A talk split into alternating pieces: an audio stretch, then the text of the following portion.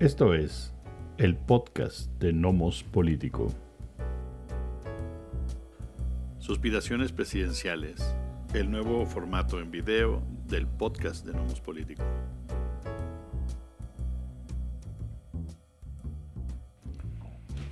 ¿Qué tal? ¿Cómo están? Bienvenidas, bienvenidos a esta nueva emisión del podcast de Nomos Político. Estamos en una eh, nueva versión de nuestro podcast, ahora es un video podcast. estaremos presentes en la plataforma de YouTube. Eh, les compartiremos los vínculos correspondientes para que puedan eh, visitarnos y vernos si así les place. no solamente escucharnos, sino que nos vean. Les saludamos con gusto. Miguel Ángel Valenzuela. Y Amando Basurto.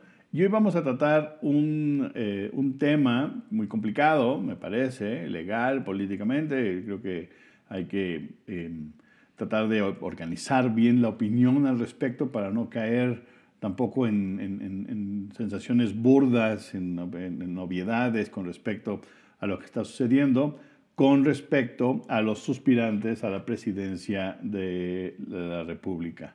Estos suspirantes que por un lado intentan ser coordinadores para defensa de la, cuatro, de la transformación, de la cuarta transformación, y, o dirigir la coalición electoral va por México por parte de la, em, eh, de la oposición y que además todavía tenemos ahí como caballo negro al partido eh, Movimiento Ciudadano, que me parece que ha dado eh, por fin vistas de más, más evidentes del conflicto obvio que se, tenía, que se tiene hacia el interior. ¿no? ¿Quieres comenzar, Miguel, hablando del tema?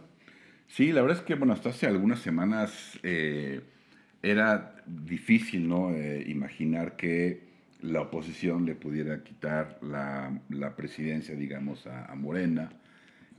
aún, francamente, me parece que es difícil que eso suceda, claro, es, posible evidentemente, pero eh, básicamente era saber quién sería el coordinador o coordinadora de Morena, como es para la defensa de la cuarta T, eh, e iría prácticamente en caballo de, Hacienda porque la posición estaba sumamente desinflada, no, se veía por dónde hubiera algún retador o retadora a, eh, pues vamos, a la candidatura presidencial. A fin de cuentas, eso es eh, estábamos con las, eh, con las campañas, digamos, ¿no? de las llamadas corcholatas, ya que el destapador, no, pues es justamente Manuel López Obrador, digamos, él mismo fue el que así le, dio el nombre al, juego. Em, y bueno, por un lado, creo que no, no ha levantado mucho interés eh, estas campañas ¿no? de las corcholatas. Eh, está básicamente, creo que entre Claudia Sheinbaum, que es eh, la favorita, quien más adelante por el momento, Marcelo Ebrard, eh, ya creo que más abajo otros contendientes como Augusto Adán, como Adán Augusto, este, Noroña eh, y Velasco, ¿no? de, de, Chiapas. y de repente, hace unos días, parece que, el juego cambia un poco, pues tal vez tenga un poquito de sabor, eh, ¿por qué no, no volver, digamos, tan, tan aburrida eh, o tan cantada la, eh, la elección del, del, próximo año? Y es que aparece de repente casi, dirían, out of nowhere, ¿no? eh, Xochitl Galvez, creo que es Berta Xochitl Galvez, aparece si mal no recuerdo, primero como una contendiente a la Ciudad de México, y de repente se infla de manera eh, impresionante, eh, hasta por ahí yo diría sospechosa, la, propia candidatura de, de, de Xochitl, hasta ahora pues ser una contendiente desde evidentemente la oposición, desde la coalición que tú comentabas, pues a la, a la presencia de México, ¿no? Eh, es, me parece que es, interesante el fenómeno desde diversas perspectivas. Por un lado, eh, la candidatura que arman de, de Xochitl, la propia eh, personalidad ¿no? de Xochitl Galvez, me parece que es interesante. Difícil por ahí ubicarla eh, en el espectro político. Sí, claro. Porque desde, en realidad, desde sus lazos familiares, están en ambos sentidos. Hay gente desde la izquierda, ahora con Morena, y gente de la derecha, eh, con el PAN. Entonces, este, desde ahí es un poquito complicado, ¿no? Pero bueno, toda esta carga de, eh, de que ahora parece ser una contendiente desde la oposición, pero de alguna forma desde, em, digamos, desde las bases, por así decirlo, de lo que sería el morenismo en términos de viene del mundo indígena, que por ahí dicen, eh, justamente en su pueblo, dicen, a ver, debería decir que es indigenista, pero no indígena, porque eh, aunque sí, ella escogió, digamos, eh, esa nacionalidad, por así decirlo, ¿no? Sí, se denomina así mismo. Exactamente. Sí, su, yo entendido que su abuelo tenía origen indígena, eh, eh, algo así, yo lo entendí como quien tiene un abuelo español y de alguna manera y elige este, pues, ser español, aunque no sea ni sus papás ni él no español. Bueno, lo que, lo que usualmente se requería era el asunto de la lengua. No solamente era una autodefinición, tenía que ver con, con, con, cuál era tu lengua materna y por eso eh, hay indígenas bilingües, la mayoría en México, y tienen acceso en muchos de los casos a educación bilingüe eh, pero eh, yo no quiero entrar a ese debate porque me parece, la verdad es que completamente innecesario, pero eh, la propia Xochitl Gálvez ha dicho, mis abuelos hablaban la lengua. Correcto. Eso quiere decir, yo no hablaba la lengua, quiere decir, bajo esa lógica no soy indígena más que en la posibilidad de yo definirme indígena, pero yo no, mi lengua materna no es ninguna lengua indígena de México. Entonces, me parece que, que, el, que un poco el debate se ha desviado de ese elemento. Y indigenista, complicado, ¿no? Porque entonces habría que revisar qué hizo durante la administración del señor Fox, que fue poco o nada, y entonces entender que muy indigenista, pues tampoco puede ser. Eh, pero, eh, pero meter a ese el debate me parece que, que, lo único que hace es enlodar la posibilidad de tratar de entender a, a Xochitl Gálvez como posible contendiente. Sí, yo creo que es parte como de la construcción de la candidatura. ¿no? Justamente para pelear con, con, Morena, él, ok, ya no será un candidato o candidata, ¿no? Fifi, que es, no, ahora es una candidata que viene, eh, es indígena, viene del pueblo, se hizo sola, ¿no? Eh, con muchas cosas que también hay que reconocerle, como a muchos alumnos y alumnas que tú y yo tenemos o hemos tenido, ¿no? Entonces, eh, esa, esa construcción que me parece hasta ahora ha sido exitosa y creo que se está posicionando eh, sobre todo en la clase media, que la ven realmente como una opción, digamos, progre desde la derecha. Eh, que no es más, es más sana, digamos, en términos de un proyecto o una idea de lo que debe ser el país, de la economía, de defensa de intereses, la ven más cercana justamente a la defensa de sus intereses eh, que, por supuesto, digamos, los, los oficiales, los oficialistas, ¿no? Entonces creo que ahí está la construcción, pero sí me parece que, que, que ha movido un poco el, el, terreno. Hay que ver cómo se desarrolla. Ciertamente las encuestas, digamos, de, la, de Va por México, la ubican claramente ya, eso fue espectacular, o sea, está ya veintitantos puntos encima de Santiago Krill. No es que sea muy difícil entrar a Santiago Krill sí. de Madrid, ¿no? O sea, sí. no es eso pero de entrada fue descomunal. ¿no? Creo que pues la ven conveniente, creo que por eso. Ahora la otra es que las encuestas que he visto, ya viéndola como candidata ¿no? en, la, elección para el 24, este, sí la ven por abajo de, o sea, entre 5 y 12 puntos abajo de Morena. ¿Por qué? Porque ya al ser abanderada, creo que ahí la lectura puede cambiar justamente en votantes pues duros, digamos, del PAN o del PRI o del PRD, ahí puede cambiar. Pero de entrada, pues sí, un poco ha movido, una vez más, o sea, hace una semana no había absolutamente ninguna duda de que estaba completamente muerta la oposición. ¿no? Hoy creo que puede parecer que no está tan muerta, pero esto apenas empieza. Claro. Yo Yo creo que, yo creo que sí para la presidencial está muerta, ahorita me explico, pero quisiera hablar un poco de, de lo, que, de lo que hicieron los partidos, ¿no? que sí me parece que la palabra que ha estado por ahí y que se ha utilizado, me parece que la más correcta es de simulación, con respecto a la creación de estos puestos de suspirantes. ¿no? Ahora, eh, ¿son ilegales? No, no son ilegales, no rompen con la regla, no están haciendo proselitismo personal para ser presidentes, están haciendo trabajo para promoverse como quien puede dirigir algo que es una promoción ideológica hacia el interior del partido o de la coalición. Entonces, por eso no se mete el INE. Ahora, llevamos dos meses escuchando sandeces en la, en la televisión, en la radio y análisis muy sesudos. Señores, hace un año la señora Delfina Gómez renunció a la SEP para volverse la coordinadora de la defensa de la 4T en el Estado de México. Así es. Y es, un, es, es legal, es decir, bien o mal, porque me, a mí me parece que está mal que, que simulen, pero bien o mal ya lo habían probado los, los morenistas. ¿sí? Se aprobaron, dijeron, a ver qué hace pasa si hacemos esto, funcionó y dijeron, puede que lo podamos replicar en la presidencia. Lo que yo no entendía, creo, no sé si necesariamente entiendo hoy, pero lo que no entendía es por qué hacer replicar ese elemento a nivel federal. Cuando tú tienes ventaja, cuando no hay una sola posibilidad, una sola encuesta que le dé ventaja a la oposición, ¿por qué bajarías de sus puestos a tus, elementos claves para, eh, digamos, pelearse por esta dirección? ¿no?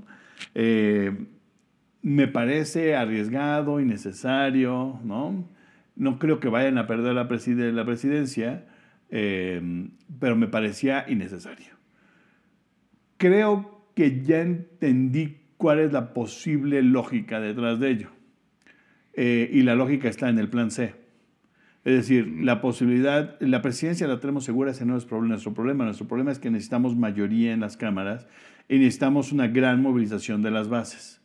Entonces, si en lugar de movilizar con una sola dirigencia, ¿no? con un solo grupo, movilizo con todos en una contienda y después los hago que se sumen, genero como una ola que me puede llevar al 2024 a ganar en los congresos, porque, en, las dos cámaras, porque la de presidencia va a ser muy difícil que me la ganen, pero a mí no me interesa ser presidente si no puedo seguir haciendo mis cambios constitucionales. Así es. Entonces, me parece que esa sería un poco la lógica de por qué.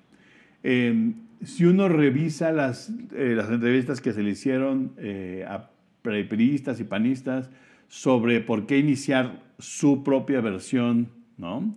de este, de este tramposo, digamos, tramposo, pero no ilegal, ¿no? Es decir, se van por la, se van por la tangente, no tocan la estructura. El INE dice, pues mientras no se presenten como candidatos a presidencia, yo no puedo hacer nada legalmente, aunque hay quien insiste, no, es que el INE tendría que hacer, no, no puede hacer, no podemos permitir que el INE se salga tampoco de la estructura legal. Entonces, el INE no puede eh, eh, eh, actuar como eh, más que en el análisis de la vida, de lo, de lo que puede hacer al interior de la vida de los, de los partidos, ¿no? no puede actuar como un árbitro electoral porque todavía no se activa. Exactamente. El proceso. No es broma, es que no se activa, no se puede activar por nadie. A pesar de que algunas corcholatas especialmente ya traen un asunto de, de a quién van a poner, ¿no? Este, a quién le van a hacer secretarías, ¿no? Carteras cuando, cuando sean presidentes, ¿no? Este, entonces, ¿es una simulación? Sí es una simulación. ¿Es ilegal? No es ilegal. Ahora, si hay incongruencia. El INE dice, yo no puedo meter las manos porque estos señores pues, están haciendo cosas hacia legales dentro de su estructura de partido. No hay elementos de ilegalidad mientras no se presenten a campañas presidenciales. ¿no? Entonces, el señor López Obrador, que muchas veces sale y dice barbaridades en la televisión, sale y sigue diciendo barbaridades sobre Xochitl Gálvez, el INE le dice, usted no puede intervenir. ¿no? Y ahí dices, bueno, no que no estamos en proceso. ¿Intervenir en qué? ¿Intervenir en qué? Es decir, yo puedo hablar sobre la oposición, porque ella no está haciendo más que buscar un papel, o sea, un, el liderazgo de la, de la, de la coalición. De los movimientos, sí. Y entonces sí puedo hablar sobre ella. Ah, no, no puedo hablar con ella porque es posible candidata presidencial, pero, eh, quedamos que lo había empezado. Entonces hay una serie de, o sea, de complicaciones que se generan a partir de ese hueco legal que encontró Morena, que ya lo había explotado otra vez. Todo el mundo sale con sus sesudos este, análisis durante dos meses, cuando esto ya lo habíamos visto desde hace un año.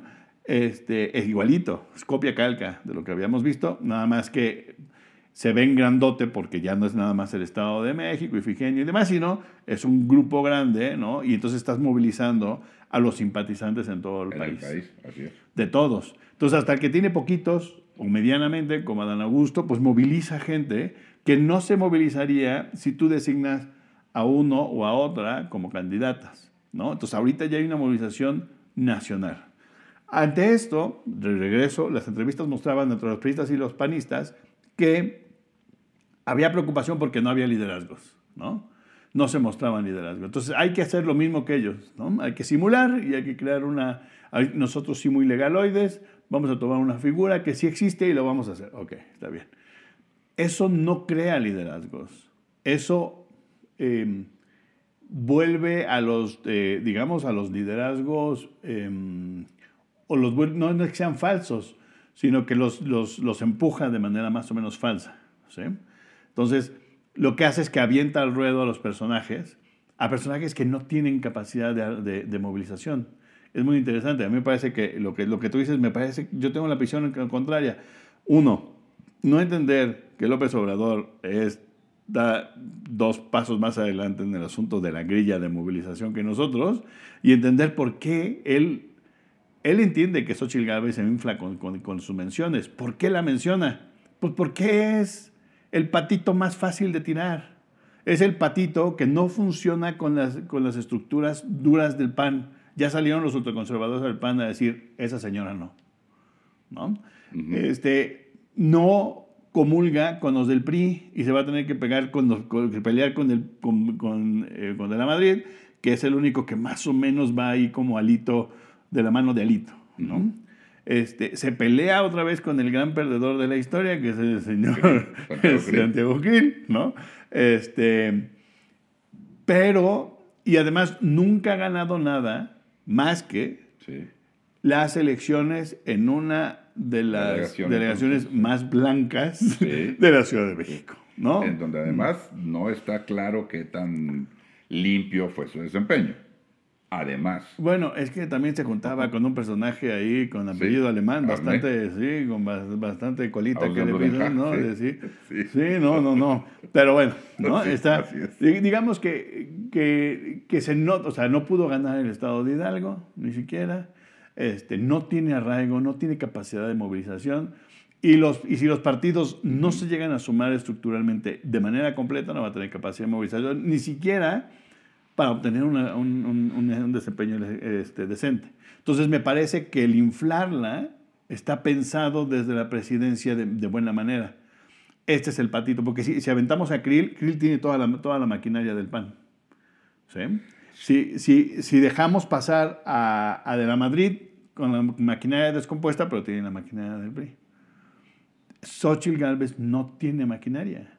Ella misma, y esa es una de sus cualidades, es medio independiente. sí, así es. ¿no? así Es decir, es parte de la élite porque se ha codeado con la élite y Sí. se lo ha ganado, y Sí, es una empresaria y trabaja, ¿no? Pero se hace su espacio. Y ese hacer su espacio me parece que es lo que le va, puede jugar en contra, si es que no se moviliza la élite. Yo creo que, o sea, coincido, yo creo que esa es la fortaleza de Xochitl, ¿no? Creo que no es menor, creo que no es menor. Y yo creo que también, también me parece que la oposición, ¿no? La coalición Va por México, creo que ahí está en, una, en un escenario de perder, perder, a ver cómo pierde menos. Yo creo que perdería menos con Xochitl Gálvez. Esa impresión me da. Este, porque me parece que mucha gente independiente, la clase media, algunos de la izquierda, algunos de la derecha, se irían por Xochitl. ¿no? Eh, yo creo que la debilidad actual del PRI y del PAN, creo que les jugaría muy en contra. Este, si el candidato es, fuese, no va a ser, si fuese Santiago Krill, yo no sé qué tantos priistas votarían por Santiago Sí, Krill, ¿no? O perredistas. Exacto. Y tal vez hasta panistas. Eh, y, y por de la Madrid, creo que no sé si igual o peor, ¿no? Probablemente peor. Porque una vez más, lo que ya hemos contado en otros episodios, eh, hay muchos panistas que no votarían por un priista, eh, por periodistas, ¿para qué mencionarlo? ¿no? Claro. Eh, y lo mismo del lado del PAN, muchos que no votarían si un priista.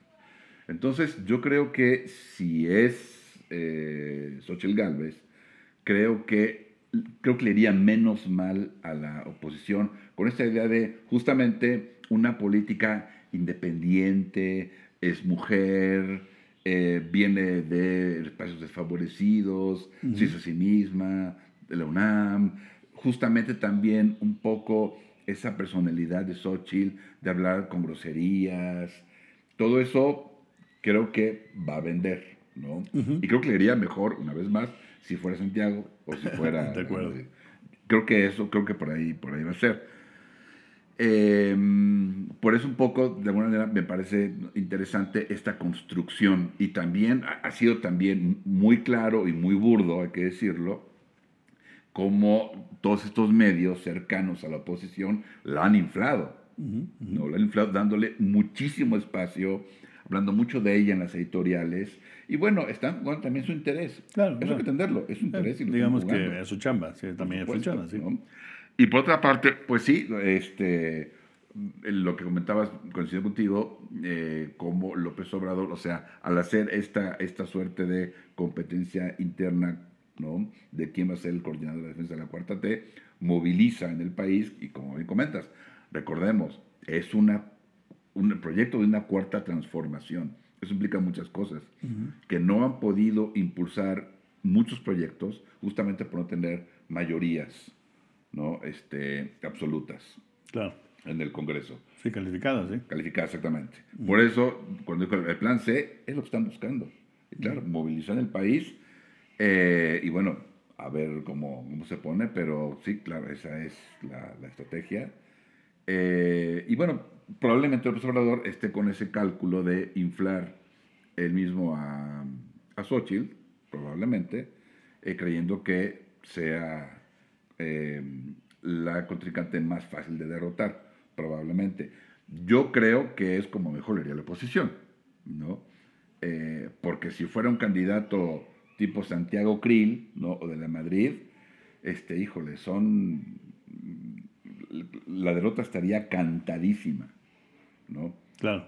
Esa impresión me da. Sí, sí, estoy de acuerdo. Y, y de hablar de, ni hablar de participación de, de ciudadanos este, eh, in- independientes, que sí los hay, pero no, no tienen posibilidad de ganar, de ganar esa, esa coordinación. No, y alguna vez lo, lo- lo comentamos hace muchos años, comentamos tú y yo, el problema de las, antes de que existiera el podcast de No Soy Político, este, cuando estábamos nada más en el blog, la, la- lo limitado de una candidatura independiente casi en cualquier sentido, ¿no?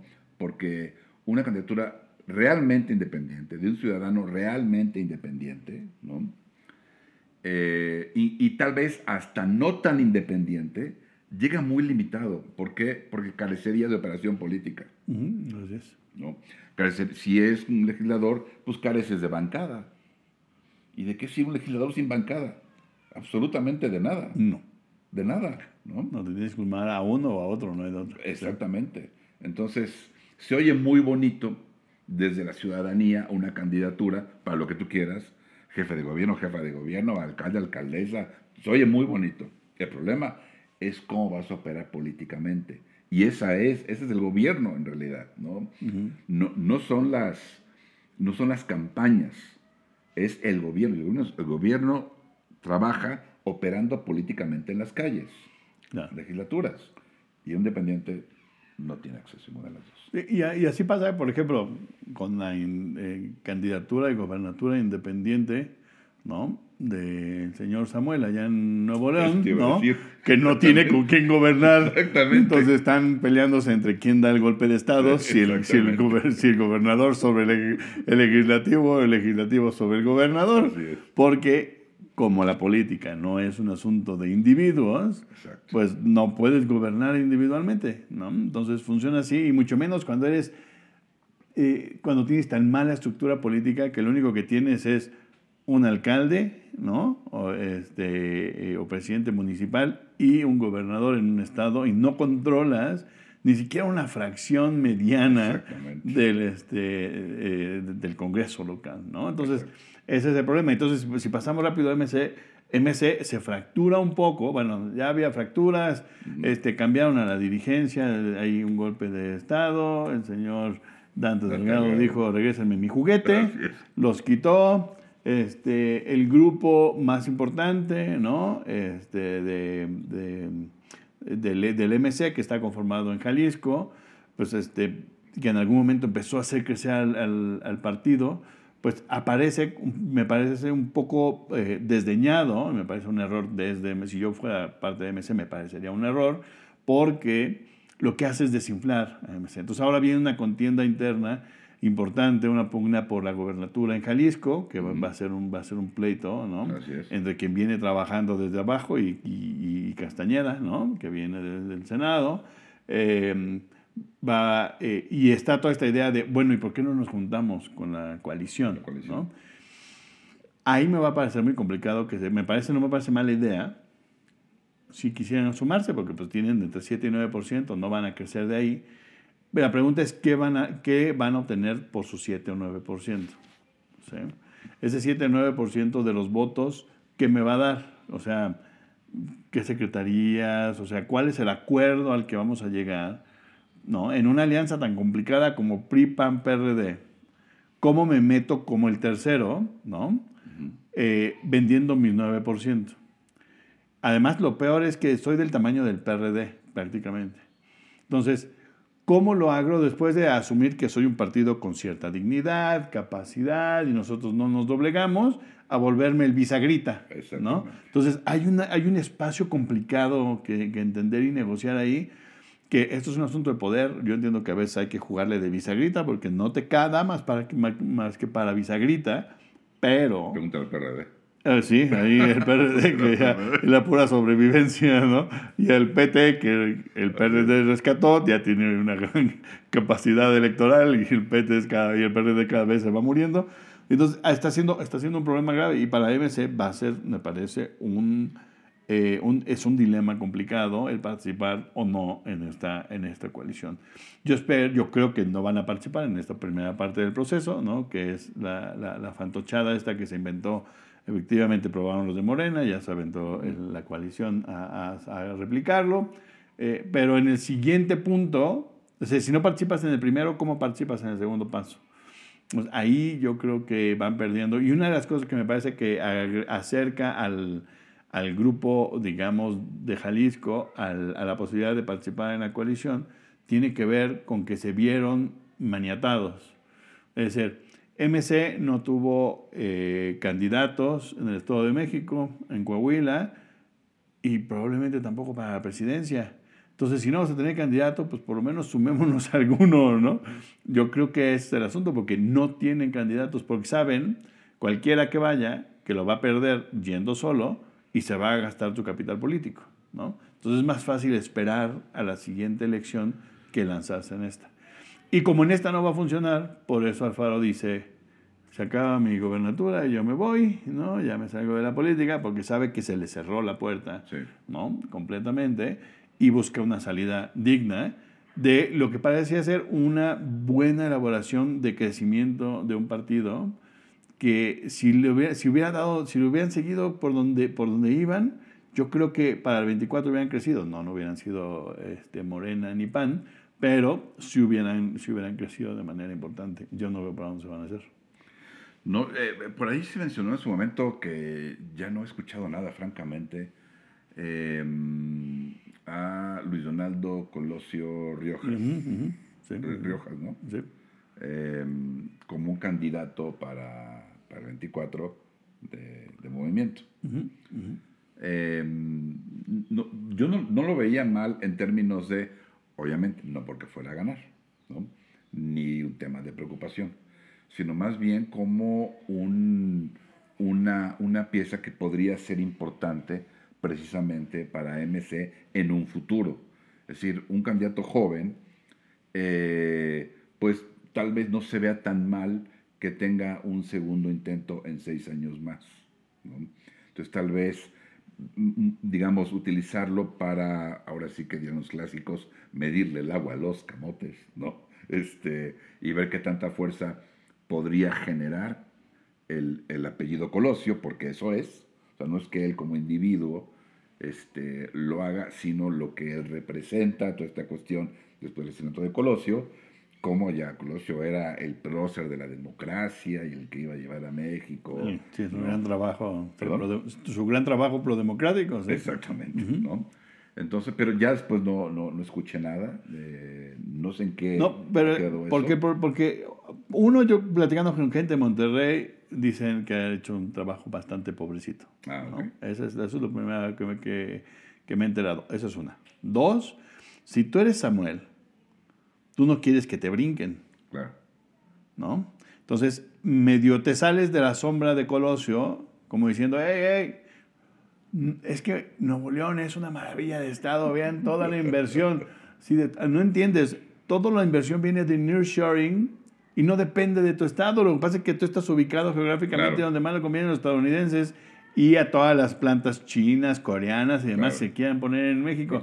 Pero no es que Nuevo León ofrezca a lo mejor, no, nada más estás más cerca físicamente, ¿no? O sea, si fuera con Guatemala, pues no sería Nuevo León. Pero así funciona, ¿no? Si no es que Nuevo León tenga el, el, el, el, gobierno y la economía de avanzada, pues no. Lo que pasa es que es el espacio que hay a explotar para poder establecer maquila. Así funciona, ¿no? En algún momento lo fue eh, la frontera de norte, digo, la frontera con, en, Baja, en Baja California, ¿no? Entonces, eso hay que poner. Entonces, yo creo que ese, está siendo para mí el problema. Eh, Colosio no creció porque no, no ha mostrado buen trabajo en, eh, en el, en el trabajo municipal, ¿no? el gobernador no lo puede dejar outshine, ¿no? O sea, así como que no me metas en la sombra. En todo caso, tú tendrías que trabajar fuerte para ser gobernador. Y en tres, ¿no? Sí. Podrías intentar ser presidente después de que vaya yo. Claro. ¿no? O sea, tus planes siempre están, están, armados así. Y yo no estoy seguro de que les vaya a salir. Pues habría que ver, que ahí sí, no tengo idea, eh, quién sería mejor candidato, porque, porque si no le echó muy bien eh, Colosio en Monterrey, pues es algo que saben los regiomontanos. Fuera de ahí nadie más sabe, ¿no? Entonces importa que seas buen candidato, no es tan importante que seas buen gobernante. Como seas buen candidato es suficiente, ¿no? Em, en términos de cómo lo puede ver el partido. Por algo también han decidido, eh, aparentemente, no ir con él, ¿no? Tal vez trabajarlo más, no sé. Habrá que ver qué hace el movimiento en ese sentido. Eh, es una decisión también interesante para el propio partido, como tú acabas de comentar y pues ya veremos. Eh, y bueno, pues están más pendientes de cómo sigue evolucionando, digamos, este proceso, tanto en Morena, ¿no? Los coordinadores, como en la, en la oposición va por México, a ver qué pasa con esta candidatura, digamos, de, de Xochitl, cómo se va desarrollando. Va, vamos a ver muchas cosas en las noticias de ambos lados, ¿no? Eh, quienes, quienes apoyan a Va por México, en los medios, puedes estar hablando justamente de Xochitl, en fin, este, dándole mucho espacio. Eh, y de los medios que apoyan a, Morena, pues evidentemente criticando sobre todo la gestión de, de Xochitl como, como todavía era delegada, ¿no? no alcaldesa. de la delegada, de la este, Que, y, y, sus empresas, que hemos visto varias cosas ya de las empresas, que no, en fin, todo eso lo vamos a ir viendo, a ver cómo se desarrolla. Este, pero bueno, creo que por lo menos sí le ha puesto un poco de, un poco de sabor a un proceso que se antojaba bastante aburridón, ¿no? Es cierto. Y bueno, pues así llegamos al final en este que comenzamos. Yo creo que este año comenzamos, eh, me, refiero al año en términos del año político electoral. Comenzamos con esta nueva versión de video, en video del, del podcast de Nomos Político. Este, este año que como cerdito nos vamos a pasar en el lodazal, porque no va a haber más que lodazal, unos se van a tirar a, a otros, vamos a tratar de, de, limpiarlo un poco, pero bajo el lodo no va a haber lodo, entonces va a ser un año complicado. Eh, valdrá la pena revisarlo, analizarlo, pensarlo y agradecemos mucho que nos hayan escuchado y visto. Nos despedimos. Muchas gracias por habernos escuchado y ahora también por habernos visto. Esperamos que les guste esta nueva faceta de Nomos Político, como ya lo saben y lo verán en el canal. Eh, ahí están los links, estamos en el blog, estamos también en el podcast, en diversas plataformas y ahora pues acá en, en YouTube. Y habrá pronto eh, nuevas, eh, nuevas formas o expresiones aquí en el mismo canal. Sí, así es. Y si no les gusta, pues déjenos saber, lo cancelamos y se acabó. No menos trabajo para nosotros. que estén muy bien. Ha sido un gusto. Hasta luego. Esto fue Nomos Político.